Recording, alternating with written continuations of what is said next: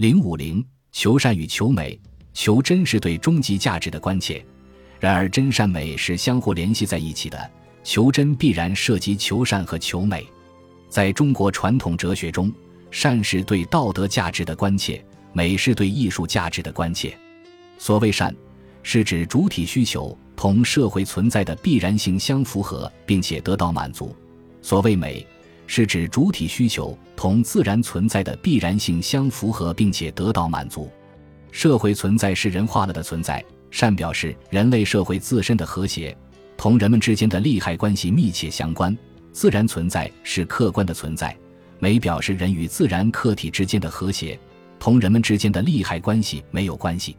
儒家基于求成的价值取向，求善求美，但以求善为重点，注重理想与现实的结合；道家基于求真的价值取向，求善求美，注重理想对现实的超越。孔子明确地把善和美定位为价值追求的目标，提出尽善尽美的命题。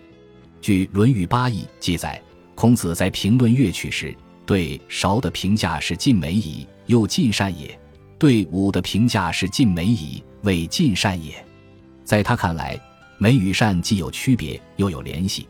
他很重视乐曲的美感效果，陶醉于韶乐，竟达到三月不知肉味的程度，并且发出不图乐之至于斯也的感慨。然而，他更重视美与善的统一。并且强调善高于美，在对艺术作品做审美评价时，他主张先善而后美，以美比德，以美陶冶道德情操。例如，他对诗的评价是：“诗三百，一言以蔽之，思无邪。”他非常看重诗的道德教化功能，强调诗可以发挥兴、观、群、怨的作用。兴是指陶冶人的情志。观是帮助人了解风俗民情和政治得失，群是沟通人们之间的情感，促进社会的和谐，院是表达民间的疾苦以及对时政的批评。他认为，人们之所以欣赏自然美，乃是因为自然物的形象表现出与人的美德类似的特征。例如，智者乐水，仁者乐山，岁寒，然后知松柏之后凋。孔子有时区分为形式美和内容美。把前者叫做文，把后者叫做智，主张把二者完美的统一起来，形成中和之美，既不能偏于文，也不能偏于智。他说：“智胜文则也，文胜智则始。文质彬彬，然后为君子。”孔子有时也把美当作善的同义语，认为美就是美德，就是完美的人格及君子。君子礼人为美，具体的说，就是具有五种美德。君子惠而不费，劳而不怨，欲而不贪，泰而不骄，威而不猛。总之，在孔子的价值观中，美从属于善，善主导着美。他提出尽善尽美、文质彬彬、中和之美、礼人为美等观点，构成儒家价值理想的基本特色，对于中国人的民族性格、民族心理形成极大的影响。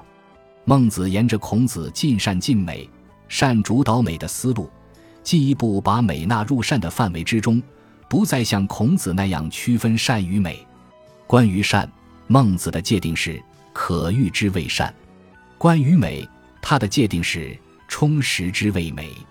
这里的可欲是值得追求的意思，并非满足物质欲望；充实是价值实现的意思。因此，在孟子看来，美善一体，善就是美，美就是善。离开善，无所谓美。善是美的内容，美是善的表现形式，善是美的本质，美是善的扩充和升华。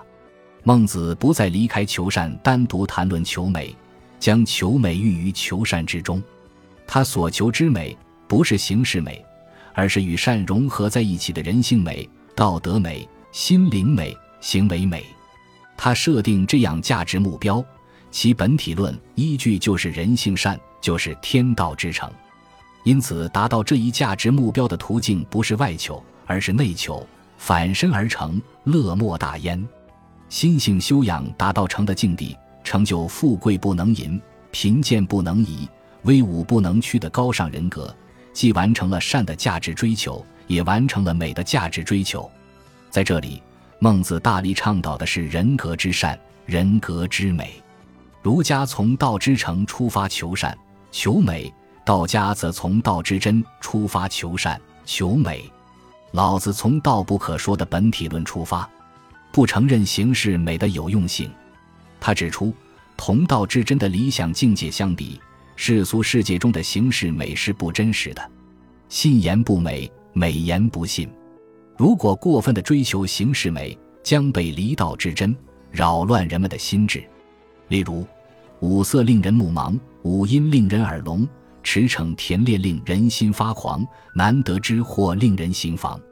色彩斑斓的艺术形象，动听悦耳的音乐演出，田猎一类的娱乐活动，金银玉帛之类的装饰之物，都是俗不可耐、徒具形式的东西，无助于人们培养真正的美感。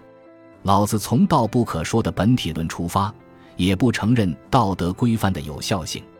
离开道之真的理想标准，单纯倡导世俗的道德规范，很容易导致伪善。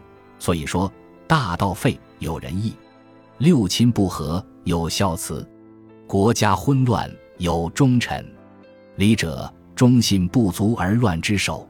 仁义、孝慈、忠臣、礼等一类儒家津津乐道的道德规范，乃是针对世间种种不道德现象而发的。仅靠道德规范的说教。并不能帮助人们树立正确的价值理念。老子认为，世俗世界中的所谓美、所谓善，只具有相对的意义，总是同不美不善相对而言的。天下皆知美之为美，斯恶已；皆知善之为善，斯不善已。他要求超越相对，进入绝对，领略真正的美和真正的善。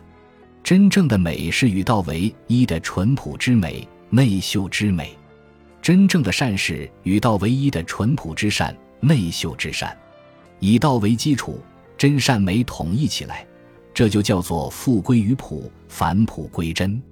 道常无为而无不为，后王若能守之，万物将自化，化而欲作，吾将镇之以无名之朴。老子所倡导的淳朴之善，内秀之善，主张为人朴实无华。真情相待，无为洒脱，成为传统伦理思想中抨击伪善之风的利器，为玄学家们大力发扬。魏晋玄学推崇《道德经》《庄子》《易经》三玄之中，《道德经》为首。老子所倡导的淳朴之美、内秀之美，崇尚自然，反对雕琢，讲究意境，不重形象，对古典美学有极大的影响。